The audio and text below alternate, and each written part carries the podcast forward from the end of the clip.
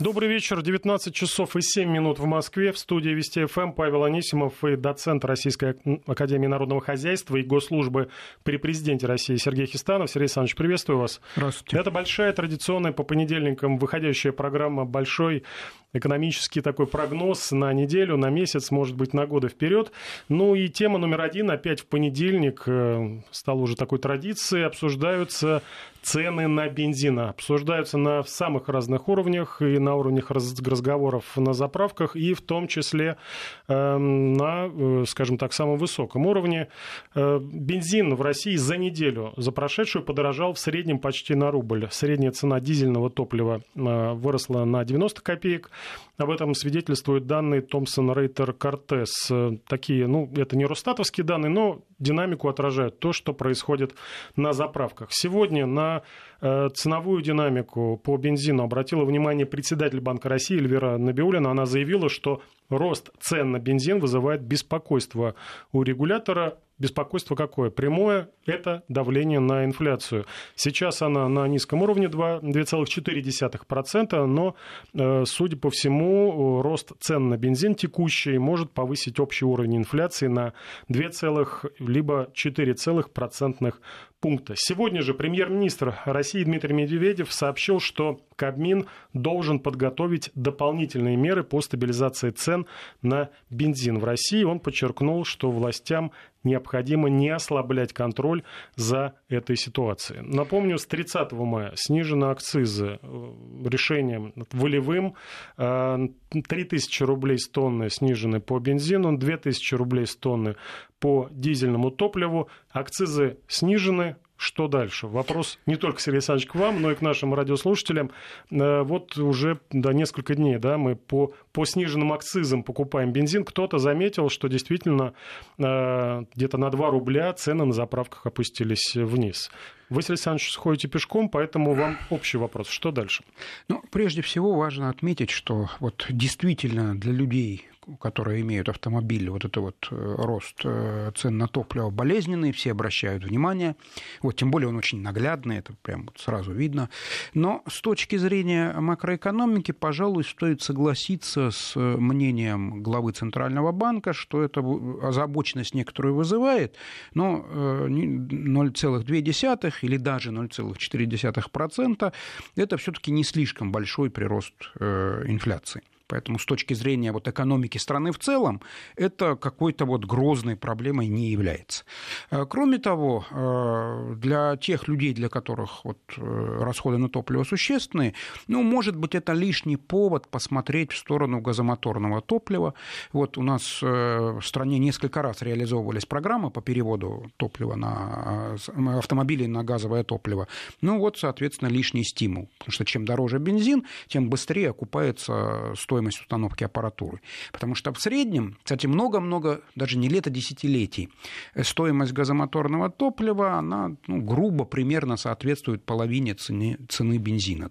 Поэтому кто много ездит, и, соответственно, для кого расходы на топливо чувствительны, ну, наверное, лучше посмотреть в сторону газового топлива. Тем более, что вот я сам довольно много раньше ездил на газе, вот, э, начал еще в далеком 85 году, вот, и, как ни странно, газовое топливо способствует тому, что двигатель автомобиля при грамотном, естественно, обслуживании ходит заметно больше, чем на бензине.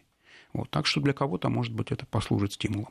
Наши слушатели говорят, что на какой рубль? Я говорил за прошедшую неделю только на рубль. А статистика э, с начала года, она гораздо более печальная. Где-то в среднем э, на 10% э, и в апреле и в мае цены ну, на топливо такими опережающими темпами. Опережающими... Причин несколько. И одна из этих причин, к сожалению, носит стратегический характер. У нас заметно подорожала нефть, а рубль вот пропорционально подорожанию нефти не укрепился. Да. И это делает для всех производителей довольно выгодным экспорт бензина. Вот у нас основной, конечно, предмет экспорта – это, собственно, нефть, вот, но часть компаний свою нефть перерабатывают, соответственно, в моторное топливо, авиакеросин, дизельное топливо, бензин, и, соответственно, их экспортируют. И вот э, с учетом стоимости переработки, вот такая ситуация, когда нефть достаточно дорогая, а рубль достаточно дешевый, начинает быть очень выгодным экспорт моторного топлива. И с одной стороны, вот то, что наши компании не сырую нефть, а вот моторное топливо продают, это хорошо, э, поскольку э, на моторном топливе прибавочная стоимость, которую зарабатывают компании, с которой они платят налоги у нас в стране, она растет. То есть вроде бы продукт более высокой степени передела, это хорошо. Но когда они слишком активно экспортируют, это негативно сказывается на внутренних ценах на бензин, это всех беспокоит, поэтому здесь, скорее всего, регулятору придется искать какой-то баланс. И у регулятора есть минимум два инструмента. Первый – это акцизы, потому что в стоимости бензина э, свыше 60% это налоги и акцизы. А второй инструмент – это экспортные пошлины уже не на нефть, а, соответственно, а на нефтепродукт. И здесь вот нужно действовать осторожно. С одной стороны, понятно, что если это пошлины поднять, у нас бензина в стране останется больше, он станет немножко дешевле, да? Но с другой стороны, мы все таки заинтересованы, чтобы наши компании не только сырую нефть продавали, но и нефтепродукт. Поэтому здесь, мне кажется, вот первый ход уже сделан – акцизы уже снизили, соответственно, пройдет какое-то время, пока это все вот оптовое звено, розничное звено, я думаю, месяца два должно пройти, прежде чем мы что-то почувствуем, вот, э, и будем надеяться, что вот этим инструментом и ограничится. Хотя некоторые компании, здесь, кстати говоря, и мнение нефтяных компаний очень не совпадают. Вот, э, те, которые больше продают бензин на экспорт, они говорят, что пошлины поднимать не надо. И наоборот, те, которые меньше продают бензина на экспорт, соответственно, ратуют за повышения пошлин. Но кто, кто больше продает э, бензина прямогонного, они вообще молчат сейчас, вот никак не комментируют. Комментирует открыто только одна компания, наша крупнейшая нефтяная, которая очень малый процент продает. И э, ну, история, да, поддерживает, сегодня был пресс-релиз от Роснефти, поддерживает решение о временном снижении акцизов, но нужны дополнительные меры.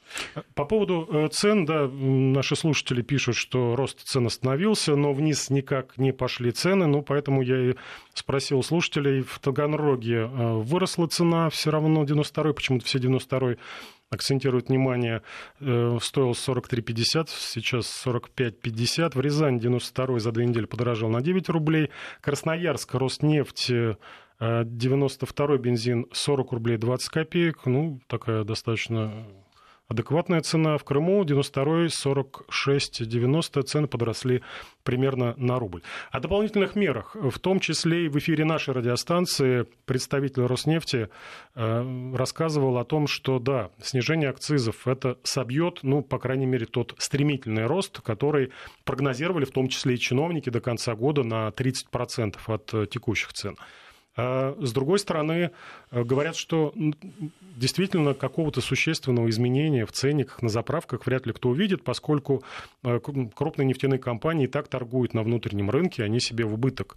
И одно из предложений звучало в том числе ввести временное ограничение на экспорт, в том числе э, прямогонного бензина. У антимонопольщиков сегодня была достаточно интересная статистика. Одна из наших крупнейших компаний, вот одно из подразделений в апреле апреле а, по сравнению с мартом месяцем этого года увеличила отгрузку на экспорт прямогонных бензинов почти в пять раз. За месяц почти в пять раз. Ну, дело в том, что ничто не происходит просто так. Раз такое решение принято, ведь э, важно понимать, что прямогонный бензин вот тот, который происходит, э, ну, образуется для... при первичной да. Э, перегонке нефти, да.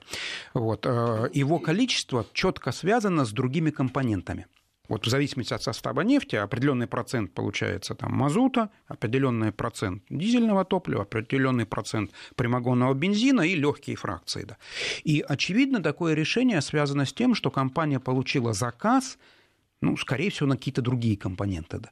И изменить вот это вот соотношение – в принципе, ну, не то чтобы совсем невозможно, но довольно тяжело. Да. И явно, если компания решила так поступить, то для этого были какие-то веские причины, которые просто нам пока не видны. А, бензин, э, газ тоже подорожал. Это в продолжении вашего тезиса, что можно переходить на газомоторное топливо. А, кстати, вот в Костромской области уже губернатор Сергей Ситников поручил подумать над тем, чтобы перевести а, государственный муниципальный транспорт, который сейчас работает на, на жидком топливе, на газ. И по предварительным расчетам расходы снизятся вдвое. автомобилистам обычным имеет смысл сейчас переходить на газ? Вы знаете, это зависит от пробега. Вот если человек в год хотя бы 1020 километров проезжает, то, скорее всего, для него переход на газовое топливо будет оправданный. Потому что э, с практической точки зрения, во-первых, стоимость аппаратуры вот, э, аппаратура не очень дешевая, да. И, во-вторых, э, это актуально для, в основном для маленьких автомобилей. Ну, определенный объем багажника расходуется на размещение газового баллона. То есть, вот если машина довольно крупная, то там обычно проблемы не возникает. В маленьких машинах, ну, некоторым владельцам не нравится то, что вот багажник уменьшается. Но, с другой стороны, э, приятным бонусом является то, что срок службы масла продлевается, намного продлевается срок службы свечей, и э, двигатель, как правило, ну, иногда даже удваивает, иногда даже э, утраивает свой ресурс. Потому что э, физика горения газа немножко отличается. Газ горит чуть-чуть мягче, чем бензин, да. И самое главное, газ совершенно не, смывает э, масляную пленку со стенок цилиндра вот за счет чего снижается износ цилиндропоршневой группы. Поэтому, в принципе, вот, если человек много ездит, да, ему имеет смысл перейти на газ. Да. Тем более, что сейчас, в отличие от там, 10-20-летней давности событий, имеется в продаже газовая аппаратура, которая управляется компьютером, то есть это своего рода газовый инжектор, и в отличие от старинной аппаратуры вакуумной, которая нуждалась в частой регулировке, это многим не нравилось, вот, э, она практически не нуждается в обслуживании. То есть там минимальное обслуживание, очень простое, за ней легко ухаживать. И с бытовой точки зрения, ну, чуть-чуть теряется мощность, в остальном же водитель не замечает разницу. Э, наш слушатель Алексей из Питера заправляется 95-м по 46 рублей 9 копеек. Ну, вот эту цифру 46-45 уже перевалил э, топливо. Но если посчитать вот расходы дополнительные, которые возникли за последний, может быть, месяц, то тот автомобилист, который проезжает 20 тысяч километров при в среднем расходе 10 литров на 100 километров, вот это удорожание там, на рубль э, приводит к расходам дополнительным на 2000 э, рублей. То есть э, нынешнее подорожание на 3 рубля, оно эквивалентно стоимости страховки для такого опытного безаварийного водителя на не очень дорогую иномарку. Но так или иначе, опять же, возвращаясь к релизу Роснефти, что прогнозируют они говорят о том, что, по мнению менеджмента э, Роснефти, предусмотренная налоговым маневром отмена с 2024 года экспортных пошлин, э, которая является инструментом защиты внутреннего рынка, будет означать неизбежное выравнивание внутренних и мировых цен на топливо и их реальное повышение как минимум в полтора раза, отмечают в нефтяной компании. Ну, э, точные цифры называть не будем, в полтора раза, в два раза, но так или иначе, мы, вот, судя по всему, приближаемся к ценам европейского рынка, топливного ну, рынка. А, если совсем далеко, скорее всего, это заметно далеко за 22 или 24 год, э, то, в общем-то, это нормально, да. Вот э, это нормально с той точки зрения, что, посмотрите, большая часть торгуемых товаров, то есть тех товаров, которые можно перевести через границу, возможно, экспорт и импорт, у нас и в Европе, а для у нас основной торговый партнер у России все-таки Европа, да, не США вовсе, вот, э, более-менее похожи. Это касается электроники, это касается там, бытовой техники, одежды, э, продовольствия по многим товарным группам. В общем-то, сопоставимые цены. Ну, простой, логичный жизненный вопрос. А почему бензин должен отличаться? -то?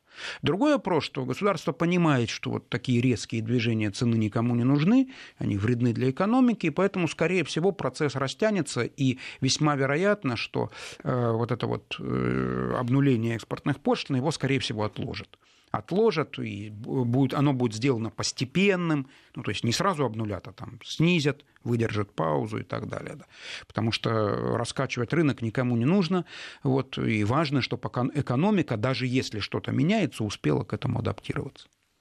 Э, Московская область 95 44 90 наш слушатель заметил э, Екатеринбург 95 42 90 вот разница в 2 рубля ровно в 2 рубля между Московской областью и Екатеринбургом э, в пользу Екатеринбурга.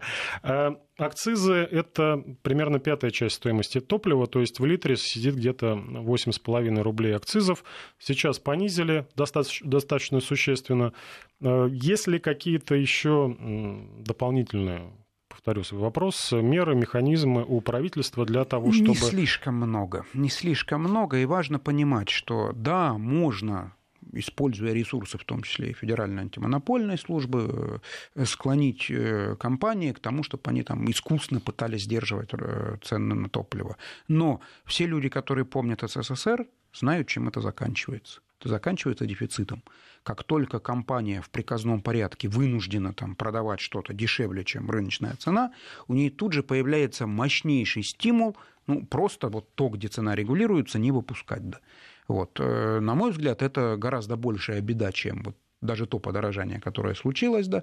Поэтому, скорее всего, будут использованы два инструмента. Это экспортная пошлина и акциз, соответственно. В принципе, возможностей даже акциза должно хватить, ну, как минимум, до, для торможения роста цен ну, до того уровня, который не будет вызывать там, бурное беспокойство автомобилистов. Насколько я помню, первая вот информация, первое недовольство выразили открыто. Это ассоциация небольших АЗС, которые вынуждены покупать у Э, вертикально интегрированных компаний э, на оптовом звене очень дорогое по их меркам топливо. Вот, насколько помню, это было первое письмо. И потом э, сказали свое слово в аграрии, что у нас в разгаре посевная, а такой рекордный рост э, топлива идет. Э, видим мы, что ну, наверняка это влияет не только на сельхозпроизводителей, не только на простых автомобилистов. На, на что еще влияет такое неплавное, а скачкообразное повышение цен? Да, в общем-то, об этом э, глава Центробанка сказала совершенно исчерпывающе, поскольку почти в любом товаре, почти в любой услуге какая-то доля транспортных услуг содержится, в транспортных услугах, естественно, содержится э, топливо – моторная, то, естественно, это приводит к общему росту цен почти везде. Вот валовый эффект там 0,2-0,4%, но распределен он неравномерно. Чем дешевле товар, чем дальше он транспортируется, тем, естественно, на его цену э, подорожание моторного топлива влияет сильнее. И наоборот. Вот, допустим, я уверен, что вот э, рынок электроники это совершенно не заметит, потому что товар довольно дорогой, транспортируется не очень далеко, и вот для него это нечувствительно. А вот для э, дешевых товаров, которые далеко возят, вот, допустим, э, тот же самый хлебобулочные изделия, да, то есть э, зерно и мука, товар довольно дешевый, вот, транспортное плечо может там сотни километров достигать. Вот для, для такого типа товаров ситуация довольно чувствительна.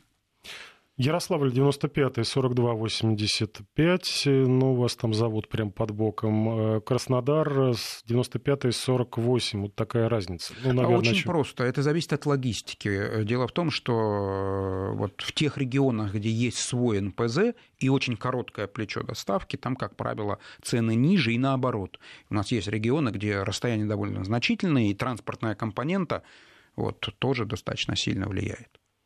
Э, сегодня на совещании премьер-министр заявил о необходимости э, властям не ослаблять контроль за рынком топливным, а компаниям не проявлять эго- эгоизм. Э, не нужно ослаблять контроля, потому что в такой ситуации ни одна компания, ни одна промышленная группа, вертикально интегрированная компания не должна проявлять эгоизм, эгоизм, тем более, что мы понимаем, норма прибыли в разных отраслях, она разная, и мы понимаем, где эта норма выше не проявлять эгоизм. С одной стороны, нефтяники говорят, да мы в убыток на внутреннем рынке торгуем.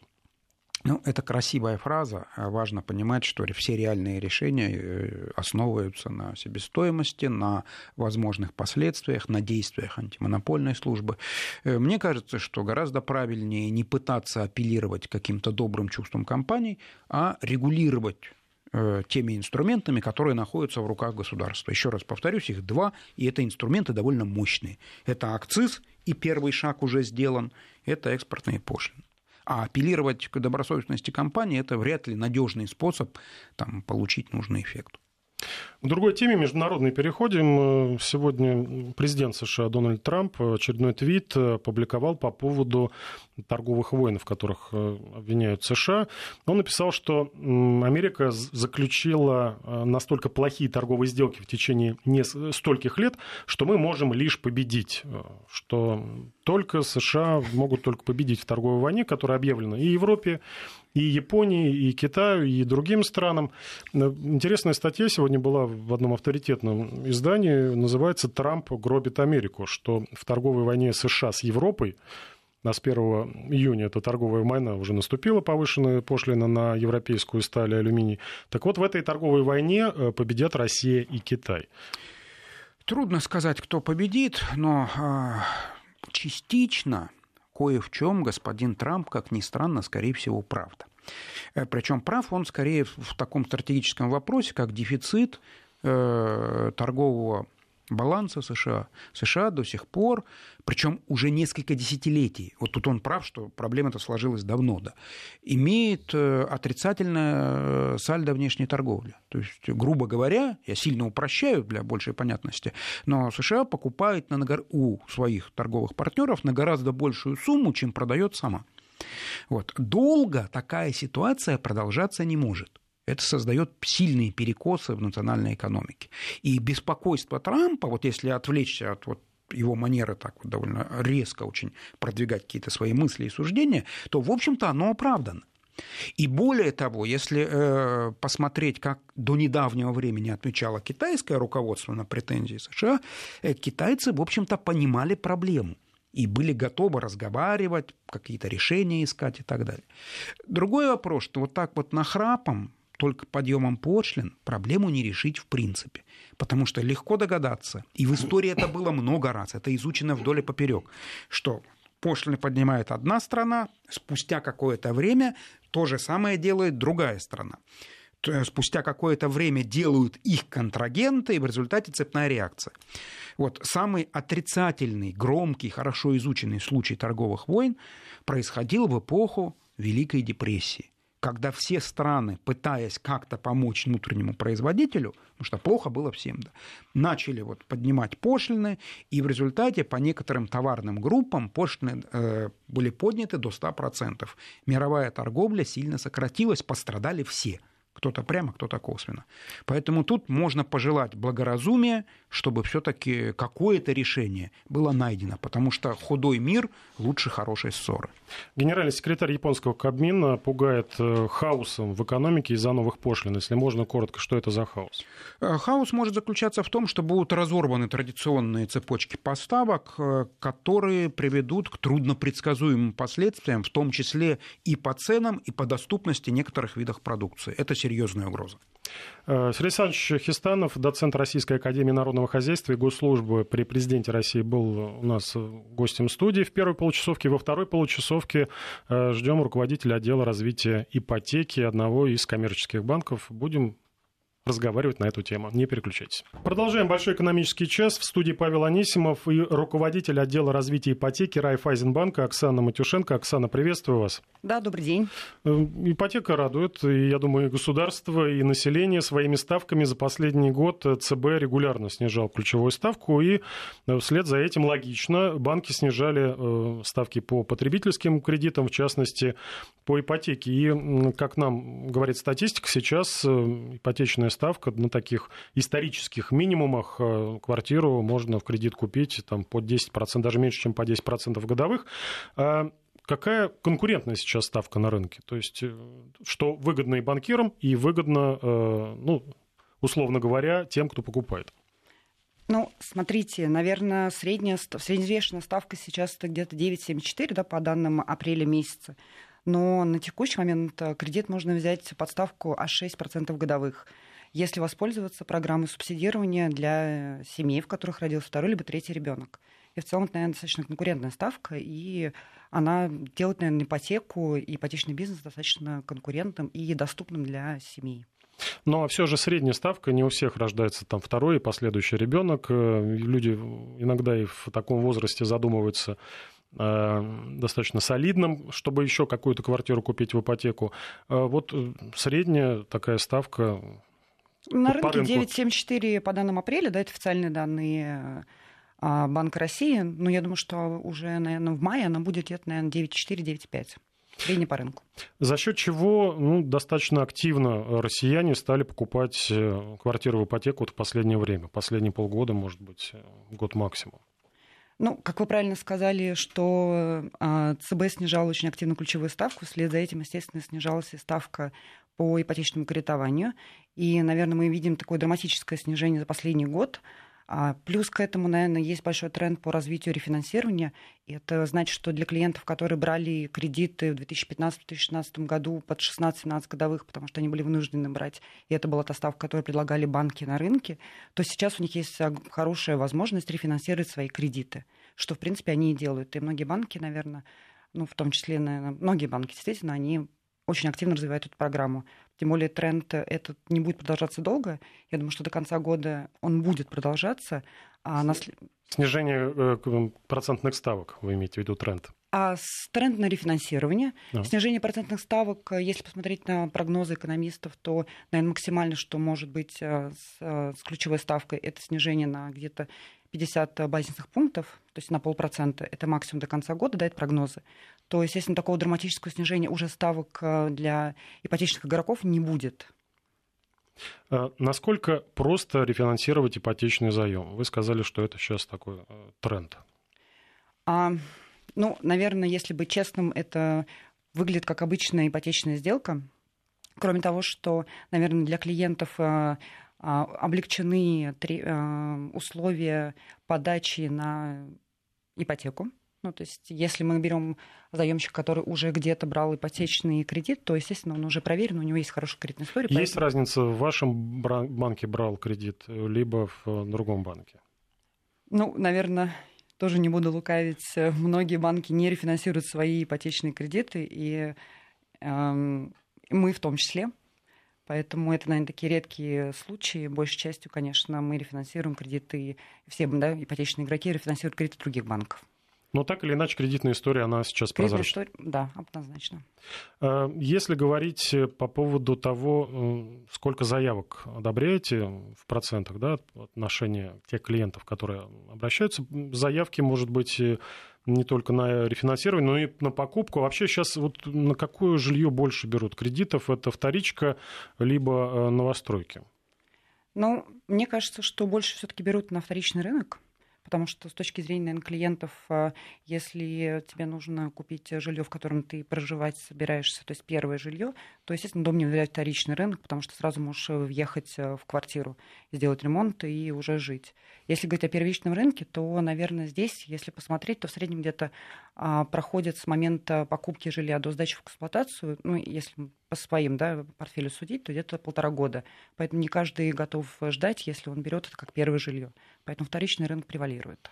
Ну и тем более сейчас на рынке новостроек ужесточаются правила игры, э, выводятся недобросовестные застройщики, что, естественно, э, по моему мнению, приведет к росту цен на этом э, рынке, на первичном рынке.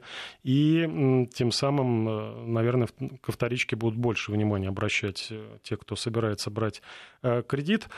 Если читал, что есть еще такая тенденция, что, например, берут ипотеку на 14 лет, а выплачивают в среднем там, за 7 лет, то есть вдвое меньше платят.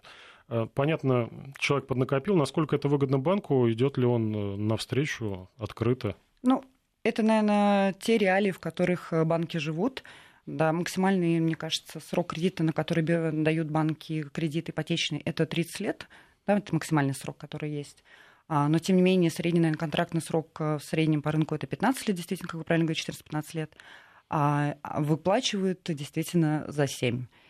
И с, с снижением ставок, мне кажется, этот тренд, он идет к снижению. То есть, мне кажется, пару лет назад а, как раз, мне кажется, средний срок, за который уплачивались ипотечный кредит, был 11 лет. То есть сейчас он уже 7.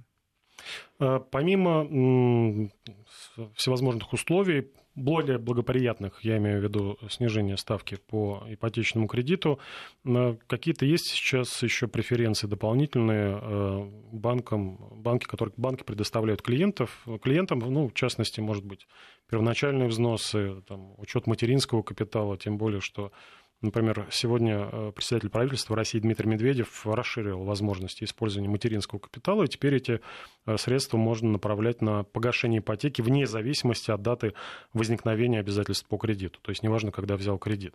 Э, снижается ставка, что-то еще улучшается в отношениях банка и заемщика ипотеки? Ну, снижение ставок, как я уже да, говорила, что оно не будет таким драматическим, как было год назад. Естественно, Но это не может... для банков. Для банков и для, для клиентов, прежде всего, потому что ипотека все-таки стала более доступной, чем она была до этого. Как мы помним, да, пару лет назад э, ипотеку можно было взять за по 15-16 и даже 18% годовых, то сейчас мы говорим все-таки о ставках, которые начинаются от 6, там, да, и при среднем, да, там 9,5% годовых ставок. А, естественно, ставка уже не становится единственным конкурентным преимуществом, которым банки могут э, конкурировать на рынке. И сейчас многие банки задумываются большей частью о процессах, об удобстве для клиентов. Появляются различные личные кабинеты, которые позволяют э, клиенту удобно, быстро, не выходя из дома, подавать на ипотеку, в том числе отслеживать и статусы. То есть, наверное, коммуникация между банком и, и клиентом становится проще. Плюс, наверное, ну, мы понимаем, да, что даже если 7 лет э, клиент проживет с банком, то тем не менее 7 лет это, те, это то, что а, у него может возникнуть абсолютно любая ситуация. И, наверное, немаловажным для клиента является и процесс обслуживания этого ипотечного кредита как вы правильно упомянули, и погашение за счет материнского капитала. Естественно, клиент может воспользоваться материнским капиталом в качестве как первоначального взноса. Здесь, наверное, процесс для него будет достаточно простым. Но в том числе он может им воспользоваться и потом для частично досрочного погашения. И вот эти процессы, и то, как банки на это реагируют, и каким образом они пытаются улучшить эти процессы, наверное, тот тренд, который вот будет в ближайшее время очень сильно развиваться, потому что ну, для клиента действительно 7 лет помимо того, что это ежемесячный платеж и некий там обязательства... надо думать каждый день. Абсолютно точно, потому что всякие вещи происходят. Люди меняют свой семейный статус, у них рождаются дети, у них может поменяться предмет залога, потому что они хотят э, расширить свое жилье. И вот то, как банки позволяют клиенту безболезненно пройти через эти процессы, это, наверное, то, что очень важно сейчас становится на рынке. Э, читал, что рефинансировать, вы говорили про рефинансирование, сейчас достаточно интересная эта история, но читал, что разница в ставке между тем кредитом, который брали там год, два, три назад, пять, и э, текущей ставкой, которую предлагает банк, она должна быть ну, не меньше 2-3%, в противном случае рефинансирование не имеет никакого экономического смысла. Так ли это? Да, все так. А в чем связано вот именно 2-3%, а не 5 либо 1? Ну, это, знаете, такое экспертно. Если посмотреть на, наверное, просто формулу аннуитетного платежа, то мы понимаем, что аннуитетный платеж выглядит следующим образом. Вначале мы платим проценты и очень маленькую часть э, основного долга, а потом у тебя к концу, наверное, в середине выплаты кредита у тебя наступает переломный период. Поэтому получается, что если вы э, разница в ставках небольшая, а вы выплачиваете только проценты, у вас остаток задолженности остается достаточно значительным, и вы рефинансируете этот кредит, если ставка будет, разница будет меньше, чем 2-3%, то для вас получается начать платить по меньшей ставке заново и опять опять у вас будет такая же история с э, тем, что вы платите проценты, а потом вы выплачиваете основной долг.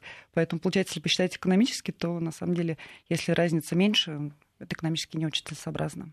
Ну, то есть имеет смысл сейчас уже задуматься, потому что дальше ставки падать не будут, в том числе и подавать документы на рефинансирование.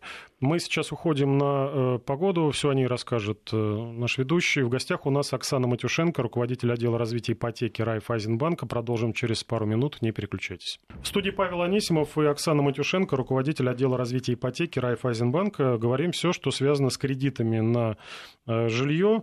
Э, видел интересную цифру, Оксана, что россияне у нас опять установили рекорд. Средний размер ипотечного займа достиг 2 миллионов рублей. Это случилось э, в апреле.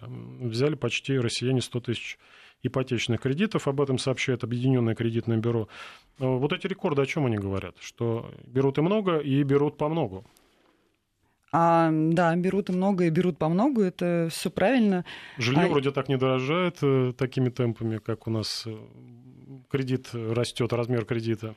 Ну, мне кажется, просто многие люди из-за того, что ставки сейчас э, достаточно низкие, да, по сравнению там, с теми ставками, которые были несколько лет назад, многие люди задумываются о том, чтобы взять не однокомнатную квартиру, а двух-трехкомнатный.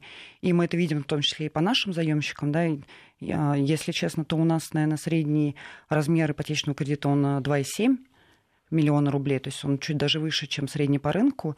Действительно, люди задумываются о покупке надолго и сразу больших э, площадей. Слушатели спрашивают, э, скажите, пожалуйста, материнский капитал можно использовать только для увеличения жилой площади или нет? Насколько я помню, э, речь идет об улучшении жилищных условий. Там увеличение, либо там какая-то более свежая квартира, об этом материнский капитал и ипотека, ну, речь не идет. Ну, смотрите, материнский капитал может быть использован в качестве первоначального взноса в том числе. То есть это не говорит, наверное, только об улучшении вы можете купить квартиру, используя в качестве первичного взноса материнский капитал если банки это позволяют. Поэтому это, в принципе, не обязательно будет улучшением.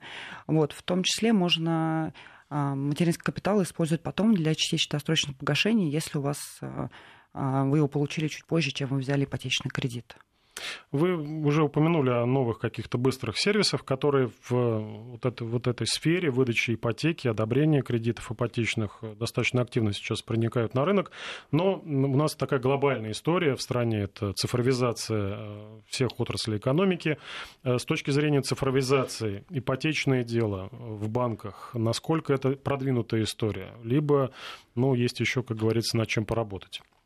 Ну, Конечно, всегда есть над чем поработать, но тем не менее ипотека здесь не стала тоже исключением. А, как я уже да, упомянула, а, что у многих банков появляются различные электронные сервисы, которые позволяют клиенту подать э, заявку а, без прихода в банк. То есть можно подгрузить документы, отправить их в банк и получить решение, находясь дома. Плюс, э, наверное, очень э, развивается электронная регистрация сделки, а мы сами знаем прекрасно, что для нас, наверное, любые походы в государственные э, структуры это вызывает достаточно требует большого количества времени, так сейчас, получается, можно это сделать тоже не в, приходя не в Росреестр, не в МФЦ, а, плюс э, в начале, наверное, года был принят закон о электронной закладной. Это, наверное, следующий тренд, который будет э, очень э, развиваться широко и будет позволять в том числе и вторичный рынок регистрировать А что онлайн. это за электронная закладная? Электронная закладная, а, если мы продаем если покупается жилье на вторичном рынке, то, наверное, обязательным является выпуск закладной. Это ценная бумага, которая дает право банку на секьюритизацию и плюс подтверждает э, залог. А сейчас на текущий момент разрабатывается электронная форма закладной, что будет и для клиента, и для банка, наверное, сокращать и время, и трудозатраты на то, чтобы ее зарегистрировать э, в Росреестре. Ну, еще раз повторю, что достаточно активно россияне покупают э, квартиры в ипотеку и больше, и на большие суммы. А вот на что смотрит банк, когда к нему приходит потенциальный э, клиент, потенциальный заемщик, какие вот условия на рынке сейчас? И с точки зрения выдачи, и с точки зрения оценки платежеспособного спроса клиента. Ну, на самом деле, наверное, мне кажется, банки смотрят на много, на самом деле, факторов. А, Прежде всего, естественно, происходит анализ документов, которые заемщик предоставляет.